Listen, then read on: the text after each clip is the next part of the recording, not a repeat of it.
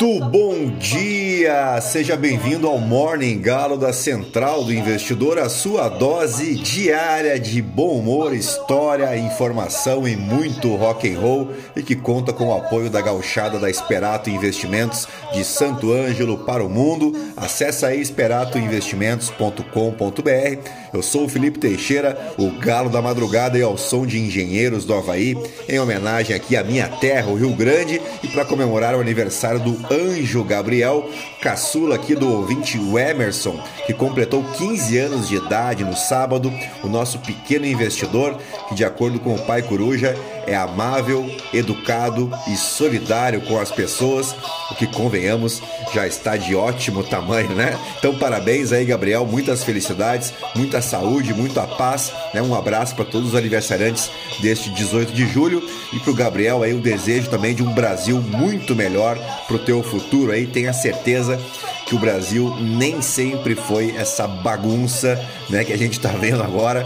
Já tivemos dias muito melhores e, se Deus quiser, voltaremos a ser uma nação, no mínimo, civilizada muito em breve. Nós vamos destacar então o que de mais importante deve movimentar o mercado financeiro nesta segunda-feira, 18 de julho. Faltam 166 dias para acabar o ano e 76 dias para as eleições de outubro.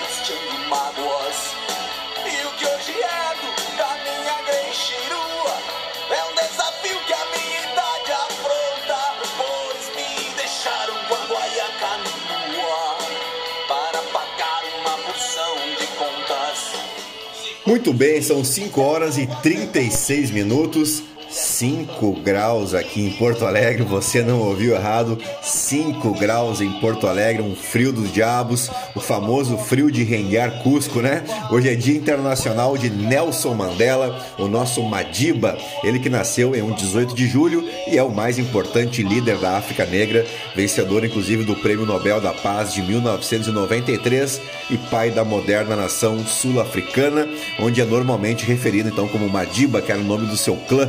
E ele é um grande homem né, que lutou incansavelmente pela democracia internacional e pela promoção da cultura da paz através do mundo. E toda vez que eu cito o Nelson Mandela, eu lembro dessa frase dele aqui que eu vou dizer para vocês agora, ó, abre aspas, ninguém nasce odiando outra pessoa pela cor de sua pele, por sua origem ou ainda por sua religião.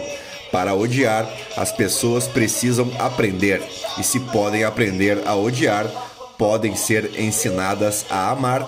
E a gente coloca aqui, sem dúvida alguma, as questões políticas também, né? E uma outra frase dele que combina muito mais comigo é o seguinte: perdoe, mas não esqueça, tá legal? Também é Dia Nacional do Trovador aqui no Brasil, Dia dos Veteranos de Guerra e aniversário das cidades de Ponta Porã, no Mato Grosso do Sul, Cristalina, no estado de Goiás, e Fronteira, lá nas Minas Gerais. E agora sim, depois de embevecer vocês com tanto conhecimento, vamos direto ao que interessa. Mas antes, se você gosta aqui do conteúdo da Central do Investidor, compartilhe aí com um amigo, uma amiga, um entusiasta do mercado financeiro e não esquece de avaliar o nosso podcast para ajudar a gente a bater as 600 avaliações e chegar a cada vez mais ouvintes pois já somos 11.343 pessoas que, apesar dos pesares, não se misturam com a gentalha. Você pode também me seguir lá no Instagram, no Felipe ST.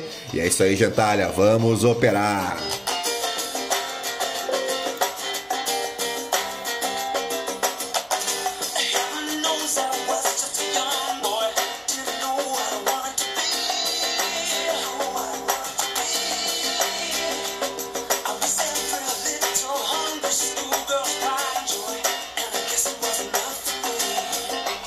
Muito bem, só esclarecendo que o som hoje não está dos melhores, né? Porque estou em viagem, então não pude trazer todo o equipamento. Beleza? Vamos adiante. O bom humor parece estar de volta aí nesse início de semana com o fechamento asiático uh, inteiramente no terreno positivo, onde também se encontra aí no, no positivo os recém-abertos mercados da Europa e os futuros em Wall Street, enquanto o dólar perde força uh, entre, seus principais pares à medida que os investidores reduziram as apostas sobre a agressividade do Federal Reserve, né, com qual agressividade ele vai fazer o um novo aperto na sua política monetária.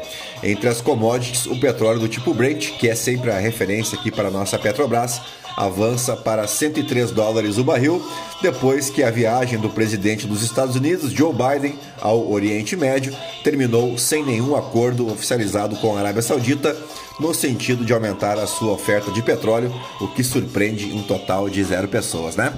Os investidores continuam atormentados aí pelas preocupações com a alta inflação e o potencial de uma recessão nos Estados Unidos e os dados da semana passada mostraram uma queda nas expectativas de inflação de longo prazo nos Estados Unidos, o que aliviou alguns temores de que as pressões sobre os preços estão se consolidando. As fortes vendas no varejo destacaram uma economia resiliente, apesar do aperto monetário.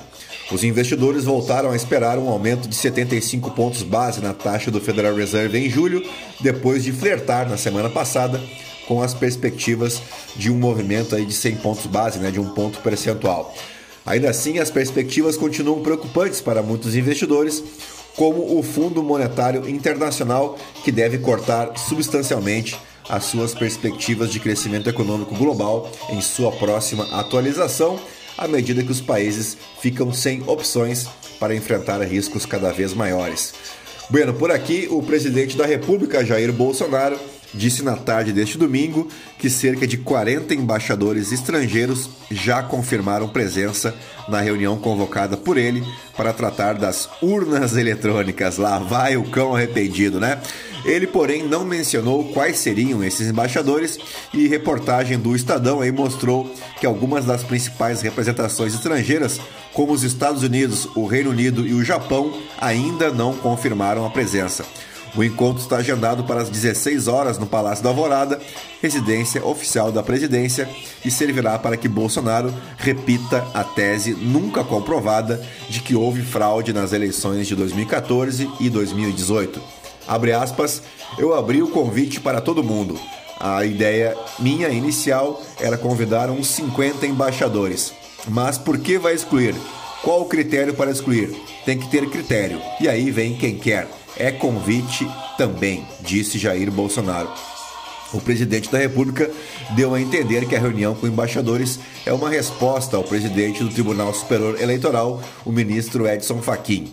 Recentemente, a Corte Eleitoral fez uma reunião com os representantes das embaixadas para mostrar como funcionam as urnas eletrônicas brasileiras. Abre aspas mais uma vez, deixar bem claro uma coisa que o Fachin não levou em conta quem trata da política externa é o presidente da República, de acordo com a Constituição. Bolsonaro também afirmou que sua exposição será técnica. O presidente pretende requentar informações de um inquérito sigiloso da Polícia Federal sobre as eleições de 2018, que, no entanto, não mostrou a ocorrência de fraudes na totalização dos votos. Abre aspas pela última vez, não vou supor nada. O foco é na transparência eleitoral.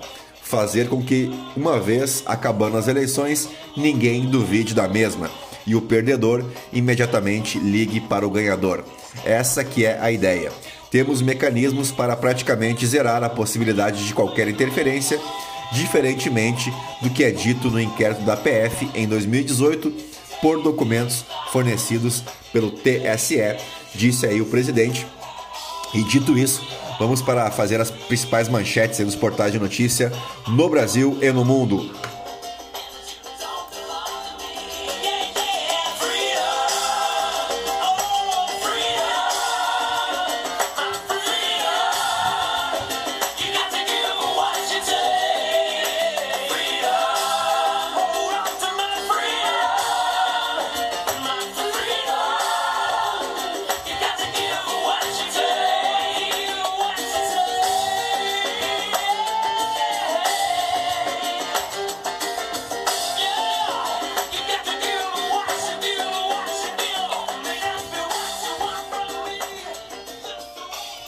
Muito bem, começamos aqui pelo Estadão. Implodido por PEC, teto de gastos vira alvo de candidatos à presidência.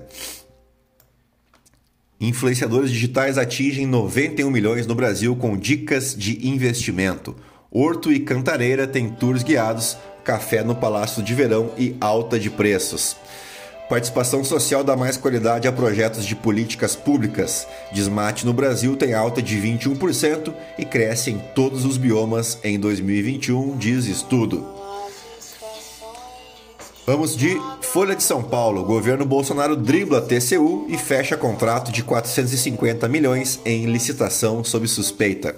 Secretária de Comunicação sabia de apuração, mas assinou o contrato. Órgãos e empresa contratada não se pronunciaram. Brasil vive segunda pandemia na saúde mental com deprimidos e ansiosos. Remuneração de militares inativos se distancia de aposentadorias do INSS. Grupo armamentista é denunciado por suposto sorteio de armas, é a coluna da Mônica Bergamo. Bolsonaro deu explicação fácil para fracasso da baixa alta classe média, diz filósofo. Famílias pedem aumento permanente para o Auxílio Brasil. Atirador mata três pessoas antes de ser baleado por civil armado em shopping nos Estados Unidos. Polícia Militar mata jovem de 24 anos a tiro em abordagem na Bahia. Agentes estavam em viatura sem identificação. PM diz que investiga o caso. Consignado do Auxílio Brasil, margem é maior que benefício extra. Cidadão que vai receber 600 reais poderá comprometer 240 reais com empréstimo. Tem tudo para dar certo isso aí, né? Haddad, Rodrigo e Tarcísio contêm arroubos e rumam ao centro em discursos e alianças. Vamos de valor econômico. Analistas recalculam expectativas para o aperto dos juros nos Estados Unidos. Veja as apostas. Governo autoriza seis novos terminais privados no primeiro semestre. Trabalho em home office eleva queixa queixas nos canais de denúncias das empresas. Brasileiros e estrangeiros continuam a investir em imóveis de luxo no Rio de Janeiro. Receita orienta sobre compras no exterior. Ninguém quer ruptura, diz Bolsonaro sobre a invasão do Capitólio. Vamos para o Globo. Núcleo político da campanha quer Bolsonaro Light na convenção que confirmará a candidatura. Atirador mata três antes de ser morto em shopping nos Estados Unidos. Pesquisa revela apoio e rejeição ao PT desde 2002 nos municípios. Para ampliar alianças, Lula se reúne com caciques do MDB. Anitta turbina desempenho de Lula nas redes sociais. Documentarista registrou reta final de mandato de Trump. As facilidades criadas na troca de dados entre bancos, que é o destaque aqui do Open Finance. Vacinação contra a Covid engatinha em clínicas particulares. Vamos de Poder 360. Reunião com embaixadores mira debate técnico, diz Bolsonaro. Lula não irá à convenção que oficializará sua candidatura. É inadmissível matar por intolerância política, diz filho de petista. Bolsonaro arrecada 304 milhões, bilhões de reais com privatizações. Governo avalia mudar calendário de pagamento do Auxílio Brasil. Meu pai é muito democrático, diz Renan Bolsonaro. PEC das bondades é estelionato eleitoral, diz Ciro Gomes. Polícia do Paraná diz que não há previsão legal de crime político. É o Flamengo contra o Bangu, diz Bolsonaro sobre derrotar Lula. Não entendi o que ele quis dizer com isso, mas tudo bem, né? Vamos para o portal Metrópolis. Covid: cinco capitais iniciam vacinação em crianças de 3 a 5 anos. Reunião do Mercosul: Bolsonaro muda de ideia e deve ir ao Paraguai. Uh, ah, PTB Nacional determina que regional do Distrito Federal anuncie apoio a Ibanês. Vídeo mostra bandidos na casa de influencer enquanto ele se casava. Jair Renan Bolsonaro, quem sabe eu não sou o próximo Elon Musk, ô louco. Irmão de tesoureiro do PT acredita que assassinato foi ato político. Estudante de 13 anos perde audição após colegas soltarem bomba no Rio de Janeiro. No The New York Times, Vamos lá, que não está carregando aqui. Vamos ver se temos mais sorte com o The Washington Post. Relatório do Texas sobre tiroteio em Uvalde culpa todas as agências no local. Uh, no Financial Times, meio trilhão de dólares varridos de fintechs outrora bem-sucedidas. E vamos agora direto aí para os nossos fatos históricos, porque o 18 de julho marca o aniversário da cantora Baby do Brasil, também conhecida num passado não muito distante aí como Baby Consuelo, e que junto de Luiz Galvão, Paulinho Boca de Cantor e Moraes Moreira, né, formaram a icônica banda Novos Baianos, isso no final da década de 60, acho que foi lá em 69, se não me falha a memória. Bom, também aniversaria hoje o ator de filmes de gosto duvidoso, né, gosto duvidosos aí, Vin Diesel, e também o aniversário do apresentador aí da Globo Lixo, o Tadeu Schmidt, que é irmão do jogador de basquete Oscar Schmidt e tio do jogador de vôlei de praia e campeão olímpico Bruno Schmidt. Ele atualmente é o apresentador do reality show Big Brother Brasil e imaginar que dos três aí da família, o mais bem sucedido deve ser o Tadeu Schmidt, né? O que é uma loucura. Bom, nos fatos históricos, vamos para o ano de 1841, quando Dom Pedro II era coroado imperador do Brasil aos 15 anos de idade. Ele que foi o segundo e último imperador do Brasil, né? Tendo imperado uh, no país aí durante um período de nada mais, nada menos do que 58 anos e tendo se preparado para assumir o trono desde muito criança, né? Depois que o pai dele, o Dom Pedro I, picou a mula de volta para Portugal para resolver as suas broncas lá, né? Enquanto a sua mãe, a dona Leopoldina, faleceu quando ele tinha cerca de um ano de idade.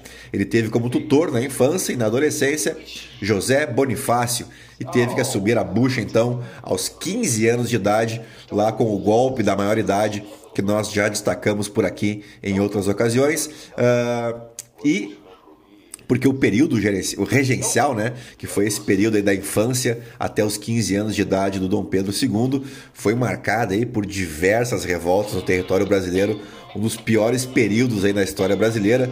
Tivemos a, a cabanagem né, lá no Pará, a Guerra dos Farrapos aqui no Rio Grande do Sul, Uh, tivemos também a revolta de Malês, lá na Bahia, e a Sabinada também na Bahia.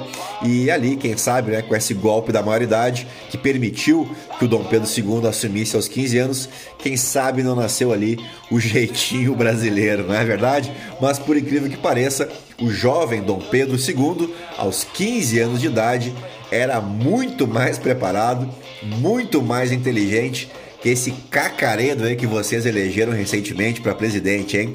Vocês, né? Porque eu não tenho nada a ver com isso, me inclua fora dessa. E para fechar esse assunto, o nome completo do, do Dom Pedro II era o seguinte: Pedro de Alcântara, João Carlos Leopoldo, Salvador, Bibiano, Francisco Xavier de Paula, Leocádio, Miguel, Gabriel, Rafael Gonzaga. Meu Deus, que nome é esse, né? Vamos para o ano de 1925, quando Adolf Hitler publicava o seu livro Mein Kampf, né, A Minha Luta, uh, livro de dois volumes, uh, que, onde ele expressou lá suas ideias antissemitas, anticomunistas, antimarxistas, racistas e nacionalistas de extrema direita, então adotadas pelo Partido Nazista. O primeiro volume foi escrito na prisão, depois do golpe da cervejaria, que nós já destacamos aqui em edições passadas e editado em 1925, e o segundo foi escrito já fora da cadeia uh, e editado em 1926, e o livro tornou-se um guia ideológico e de ação para os nazistas e ainda hoje influencia os neonazistas, sendo chamado por alguns de a Bíblia nazista. É importante ressaltar que as ideias propostas em Mein Kampf não surgiram da cachola de Adolf Hitler, mas sim foram oriundas de teorias e argumentos então correntes na Europa, né? Na Alemanha nazista era uma exigência não oficial possuir o livro. Era comum presentear esse livro com a crianças recém-nascidas ou como presente de casamento e todos os estudantes o recebiam na sua formatura, um negócio assim pavoroso, né? Bom, vamos para o ano de 1968, quando era fundada a Intel em Mountain View, na Califórnia.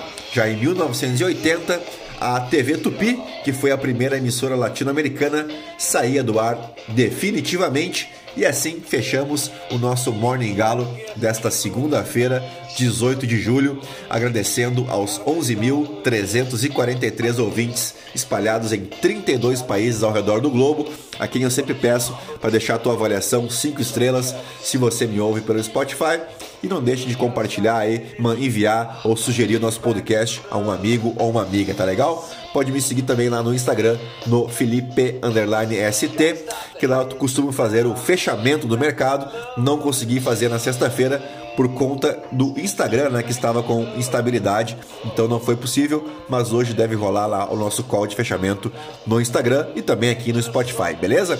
A todos um bom dia, uma boa semana, bons negócios e nos encontramos na próxima então, tá bom? Um grande abraço a todos. E fiquem na companhia aí de, vamos ver, vamos mudar nossa trilha aqui, o que, que eu consigo para vocês. Vamos de Social Distortion. Então a todos um bom dia e até mais. Tchau, fui.